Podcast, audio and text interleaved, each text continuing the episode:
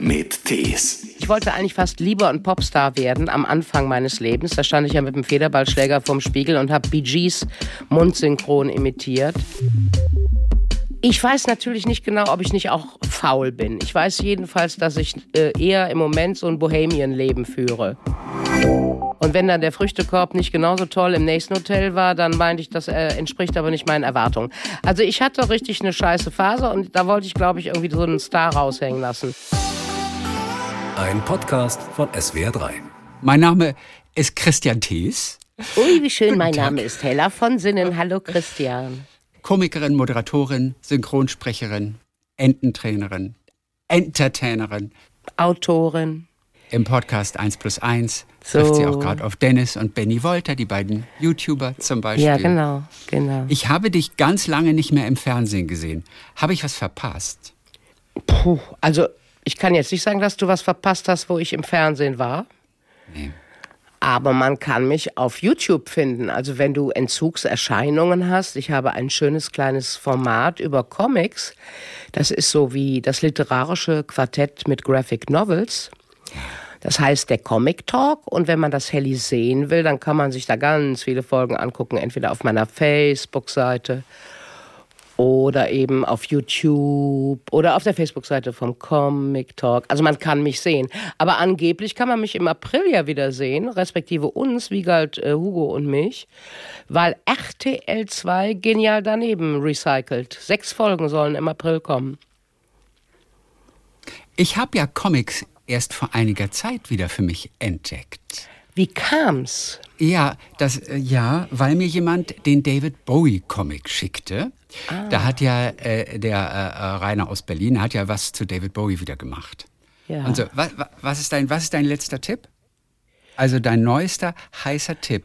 Also der neueste heiße Tipp ist, ja, das ist so ein alter heißer Tipp von mir. Ich habe so einen Lieblings, absoluten Lieblings-Graphic Novel von Emil Ferris. Das ist eine Frau aus Amerika. Am liebsten mag ich Monster, heißt der. Eine ganz dicke Schwarte. Am liebsten mag ich Monster. Da geht's um Genau. diese Schau, oh, da geht's um die Entführung. Nein. Nordkorea? Oder? Ach nein. Ach, ja? Nee. Da geht's um Nee. ein kleines Mädchen mit Monsterfüßen, die sich gemobbt fühlt in der Schule. Und die wohnt in einem Haus in New York und dann kommt da aber tatsächlich noch so ein altes Nazi-Verbrechen wird da noch mit eingespült. Also es ist ein großartiges Werk. Sie geht mit ihrem Bruder immer ins Museum und die, die Emil Ferris, die malt dann auch die Bilder, die sie sieht. Also das ist, das kann man mit Worten gar nicht beschreiben, was das für eine großartige Angelegenheit ist.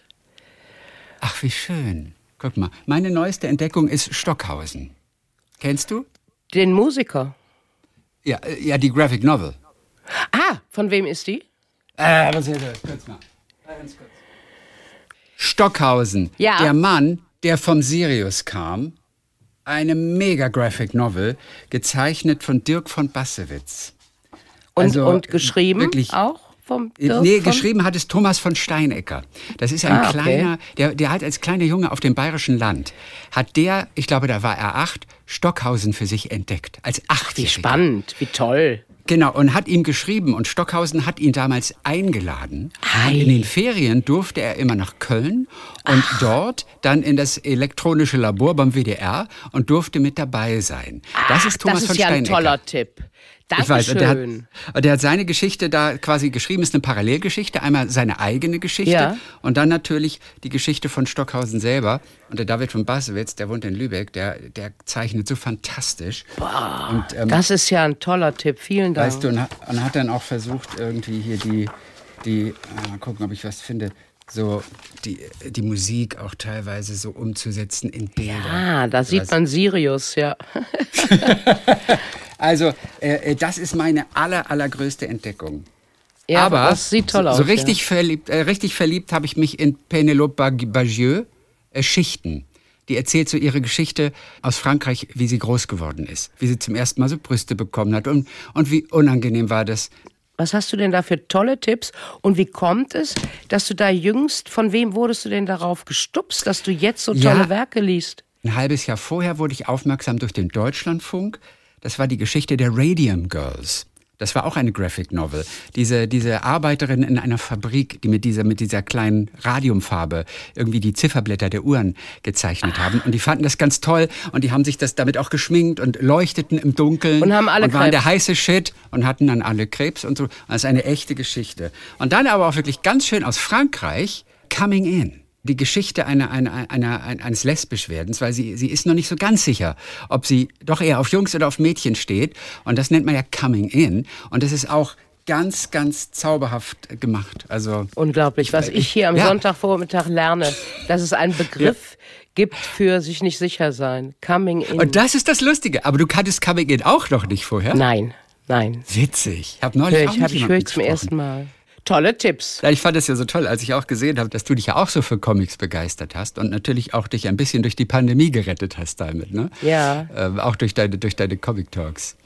Ja, genau. Da, da konnte ich sogar zoomen, aber nur weil die Jungs mir die Technik aufgebaut haben. Da saß man in meinem Wohnzimmer und waren, drei Menschen waren zugeschaltet, ja.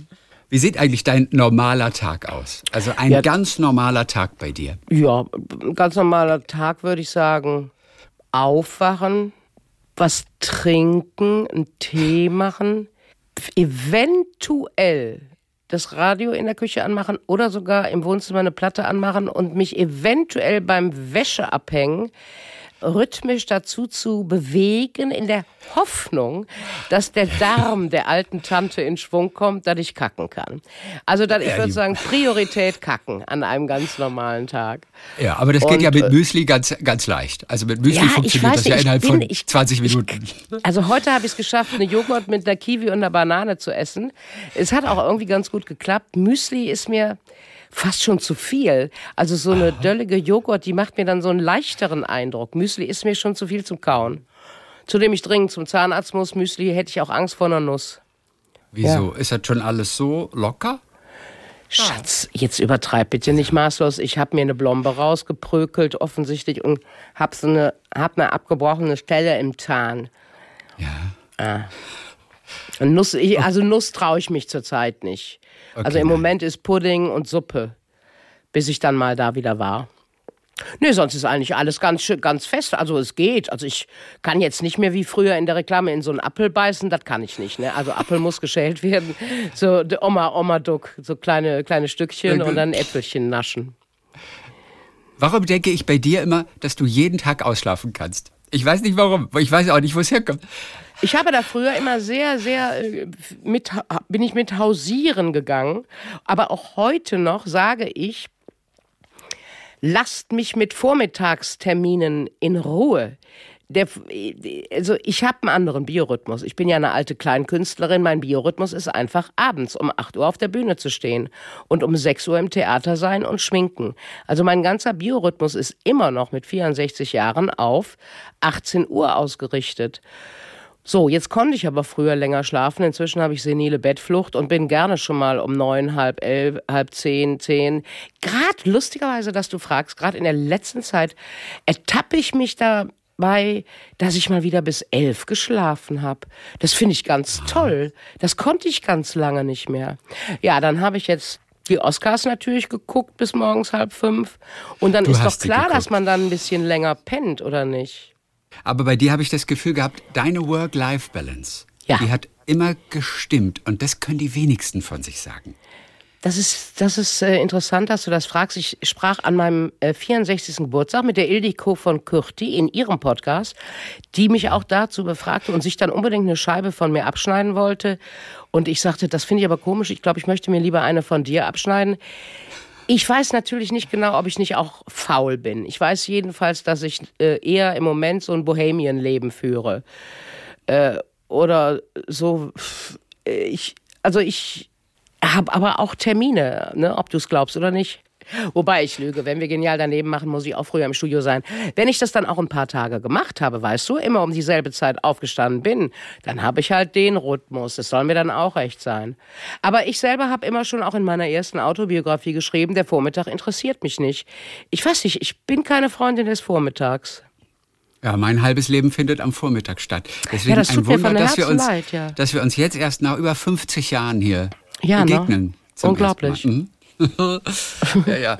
Wie war die Oscar-Nacht denn? Am letzten Wochenende? Warst Ja. du happy mit dem deutschen Ich war, Film? ja, ich war, ich war, ich war recht äh, positiv gestimmt, weil das wieder mit dem Jimmy Kimmel war und mit den drei Mädchen davor. Das hatte nicht so gut geklappt, fand ich. Dann war natürlich tolle Wurst. Ich meine, hallo, ich habe mal Theater, Film und Fernsehwissenschaften studiert. Ein deutscher Film bekommt vier Oscars. Das ist sowas von historisch, dass man Kai schreien möchte. Und dann, dass die, dieser wunderbare Everything, Everywhere, den muss ich mir heute Abend angucken. Ich habe gestern Nacht noch kurz gesehen, der läuft tatsächlich auf Sky, lustigerweise. Ach was. Und dann kann ich den also heute Abend schauen, freue ich mich, weil äh, die Ausschnitte von Jamie Lee Curtis waren natürlich schon ganz großes Kino. Die sahen schon so aus, als hätte sie zu Recht den Oscar bekommen. Und dass dann eine 60-jährige Asiatin diesen Oscar bekommt und in ihrer Dankesrede sagt, Mädels, lasst euch nicht einreden, dass eure besten Zeiten vorbei wären. Das sind natürlich to touch the Helly's heart äh, moments. Das sind gute Messages. Auf welchem deiner Fernseher hast du denn die Oscar-Verleihung geschaut? Ja, auf den beiden im Schlafzimmer. Warum sind da zwei? Ja, kann ich dir erklären. Ich habe ähm, aber im Bad ja auch einen und dadurch, dass es- ich es auf Pro7 geguckt habe, weil ich habe es irgendwie gar nicht gefunden auf Sky. Und dadurch, dass ich es auf Pro7 geguckt habe, lief das natürlich im Bad dann auch. Das heißt, ich habe sowohl im Schlafzimmer wie auch im Bad. Weil ich im Schlafzimmer nicht rauche. Immer wenn ich zum Rauchen gegangen bin, bin ich ins Bad gegangen und dann lief es da auch weiter. Ja, warum zwei? Das kommt noch aus meiner ähm, Zeit mit der Conny. Wir waren ja 25 Jahre zusammen und zum Beispiel wollte sie sonntags immer Tatort gucken. Und mich hat Tatort nach Hans-Jörg Felmi, nach Trimmel und nach Klaus Schwarzkopf und nach Götz George eigentlich nicht mehr so richtig hinterm Ofen vorgeholt. Und äh, da habe ich mich fadisiert. Da habe ich lieber dann sonntags abends irgendwie Sport geguckt. Und dann habe ich auf Ohrhörern geguckt und nebendran guckte Conny den Tateur, sodass ich dann auch mit einem Auge mitverfolgen konnte, worum es dann da ging. Und das, das habe ich auch nicht aufgehört mit den zwei Fernsehern. Das finde ich super praktisch. Wenn ich auch so Besuch habe von meiner Freundin Kali, die kann dann gucken, gucken, gucken. Ich kann aber rechts zum Beispiel Teletext lesen, ich kann zappen, ich kann irgendwas suchen. Also das, das gibt mir eine gewisse Multitasking-Situation. Und wenn dann dasselbe auf beiden Monitoren läuft, ich habe halt nicht einen, was so ganz viele Menschen zu Hause haben. Ich habe nicht so einen riesigen Fernseher, ich habe hab zwei normale. Aber durch die zwei normalen ist das ein bisschen schon so Leinwand schön. Und wenn die alte Tante sich mal dreht. Also manchmal muss ich mich ja mal drehen. Ich gucke ja mal links, mal rechts und habe auf jeder Seite dann die Möglichkeit, den Fernseher zu sehen, weißt du?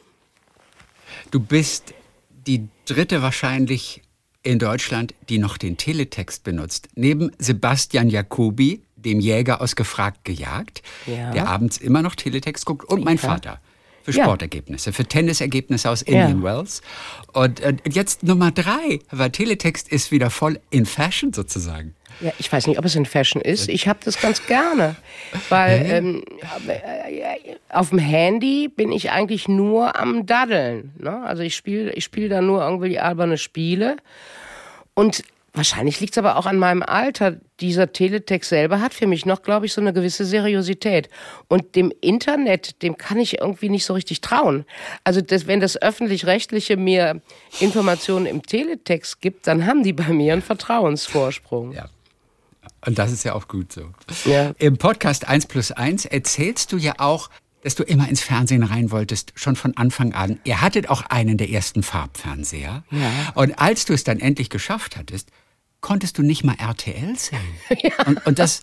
Und, und wo war das? War das auch schon in Köln, die Ecke in Gummersbach? Oder wo war das? Nein, nein, nein, in Gummersbach habe ich ja noch, also ich habe ja, ich bin ja Ja, 1977. stimmt. Du hast ja völlig recht. Ich habe ja 77 Abitur gemacht und bin sofort nach Köln gezogen. Und 1988 haben wir die erste Alles nichts oder gemacht. Das heißt, ich wohnte in Köln und äh, ich konnte es nicht sehen. Und Martina Nöcker, unsere Redaktionsassistentin, hat mir immer eine VHS geschickt mit der Sendung, die ausgestrahlt worden war.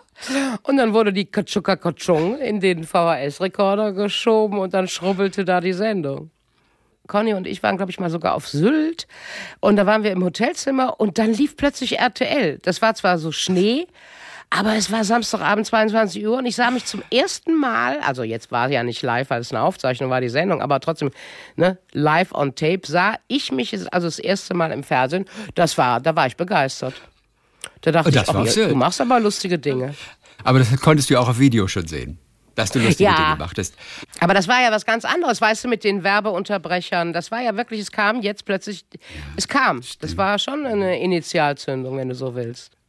Wir können uns auch nie vorstellen, dass Popstars, dass das für die immer ein besonderer Moment ist, wenn sie ihr Lied, das sie ja tausendfach schon gehört haben im Studio, aber wenn sie es zum ersten Mal im Radio hören und immer wieder wird erzählt, wir sind mit dem Auto rechts rangefahren. Hundertprozentig. Ich ich wollte ja eigentlich fast, ich wollte eigentlich fast lieber ein Popstar werden am Anfang meines Lebens. Da stand ich ja mit dem Federballschläger vorm Spiegel und habe Gees mundsynchron imitiert. Aber ich durfte ja einmal ein bisschen Popstar sein, als ich mit äh, Rosenstolz den Song Ja, ich will aufgenommen habe. Und wir haben ein Video auch gemacht. Und das kam sogar irgendwie unter die ersten 50 in den Billboard-Charts oder was. Und das kam tatsächlich auch mal im Radio, als Conny und ich mit dem Fahrer irgendwie, frag mich nicht, wohin gebrettert sind. Da sind wir aber nicht rechts rangefahren, weil wir hatten Stalldrang. Aber das war ein wunderbares Gefühl. Oder ich selber habe ja sogar mal wo du schon von Coming In gesprochen hast, Mein Coming Out auf Deutsch gesungen, die Coverversion von Diana Ross. Und das kam auch ah. mal im Radio. Das sind in der Tat großartige Momente, muss ich, äh, darf ich auch so sagen, ja. Also durchaus eines deiner Highlights im Leben, offensichtlich. Absolut richtig gesagt. Ansonsten, ich meine, was zählst du zu deinen drei absoluten Highlights? Also ich wette, die Synchronstimme für König der Löwen ist auch dabei. Nein, du zögerst. Anders, anders, anders, anders, anders. Die Arbeit selber empfand ich als wirklich anstrengend. Da hatte ich gar nicht mit gerechnet, ja. wie anstrengend das ist. Dieses auf dieses 5, 4, 3, 2, 1, bang, also auf die gemalte Lippe der Hyäne synchron zu sprechen. Hatte da einen ausgesprochen professionellen äh, Regisseur an der Seite, der auch den Ed den, die dritte Hyäne, der immer, weißt du, der immer die Zunge so vom Mäulchen hat und schielt, den hat er auch gesprochen. Das war wahnsinnig anstrengend. Also die Arbeit war anstrengend, aber die Honnörchen, also dann eine, in, in München eine Kinopremiere zu feiern und du hörst deine Stimme oft von der großen Leinwand auf einem Disney-Film und du bist der größte Disney-Fan aller Zeiten. Ja. Und dann mit danach äh, in dem Restaurant mit Andreas Dejat zu sitzen, einem deutschstämmigen Disney-Zeichner, der den Scar gemalt hat. Und der malt dir auf dem Bierdeckel den Scar ge geskribbelt mit Kugelschreiber. Da kannst du mir glauben, das war definitiv ein Höhepunkt in, in, in meiner Karriere. Lustigerweise, weil wir eben schon über Musik sprachen, einer meiner absolut glücksspendenden Momente in meiner Karriere war das Trude Herr Konzert auf dem Roncalli-Platz in Köln in den 90er Jahren. Das war ein Konzert zu Ehren der verstorbenen Trude Herr und da waren die ganzen Kölner Kapellen dabei, also ne, Blackfoes, Höhner, Gerd und Gabi Köster und der Dirk Bach, Sammy Orfgen und Helly durfte auch mitsingen. Und die Trude Herr hatte einen Liedertext geschrieben, Vor der Liebe schützt dich nichts. Und der Jürgen Fritz, der auch niemals geht man so ganz komponiert hat, der hat mir auf den Text Vor der Liebe schützt dich nichts ein Lied komponiert. Und das durfte ich an dem Abend singen. Und vor 10.000 Leute unterm Dom, das war Gänsehaut von hier bis Dortmund. Das kannst du mir glauben. Und was hast du gesungen? Welche Zeilen? Vor der Liebe schützt dich nichts, habe ich das gesungen. War der das Song Lied, war das. wo die Trude Herr die Textfragmente geschrieben hatte und mhm. Jürgen hat es komponiert. Jürgen Fritz, Ach, mal, der ja. gerade eben am letzten Sonntag übrigens 70 Jahre jung wurde. Übrigens, Ach, unser kostenloses Meeting endet in 10 Minuten. Das kommt hier gerade auf dem Monitor. Ja. Ähm, äh, ich, ich werfe mal 20 Pfennig nach. So, das ist lieb bei also, Wenn man noch diese alten 20 Pfennig Stücke hat, dann kann man damit immer noch nachwerfen in der heutigen Zeit. Hast du Nein, die? ich habe keine. Ich habe keine mehr. Aber es soll doch so viel im Umlauf sein. Aber ich habe ich hab nichts mehr. Ja, das war auf jeden Fall ein Gänsehautmoment. Äh, in meiner Karriere. Und ich denke, mein erster Preis war auch ein Gänsehautmoment. Das war 1990 äh, in Leipzig nach dem Mauerfall und im Saal saßen wirklich so illustre Menschen wie Inge Meisel und Peter Alexander. Und das Heli kriegte einen Nachwuchs äh, Bambi. Und Alice Schwarzer mhm. hielt die Laudatio, eine der Heldinnen äh, meiner Teenie-Twen-Jahre. Äh, das war für mich auch ein absoluter Gänsehautmoment. Und das ist immer so schön, wenn du von das Heli sprichst. Ja. Äh, du hast dich nie als Star gesehen. Ich hatte am Anfang wo ich plötzlich bekannt wurde und, und auf der Zeitschrift Gong auf dem Titelbild war, da wurde ich plötzlich scheiße. Also da war das so üblich, dass ich da irgendwie einen Früchtekorb auf dem Hotelzimmer hatte und das Heli wurde scheiße. Und wenn dann der Früchtekorb nicht genauso toll im nächsten Hotel war, dann meinte ich, das äh, entspricht aber nicht meinen Erwartungen. Also ich hatte richtig eine scheiße Phase und da wollte ich, glaube ich, irgendwie so einen Star raushängen lassen. Das hat sich zum Glück gelegt. Damals war ich halt in die 30, jetzt bin ich 64 und empfinde mich in der Tat Tat nicht als Star. Bin aber dankbar, dass ich einer bin. Also ich bin auch immer wieder dankbar über die Street Credibility, weißt du?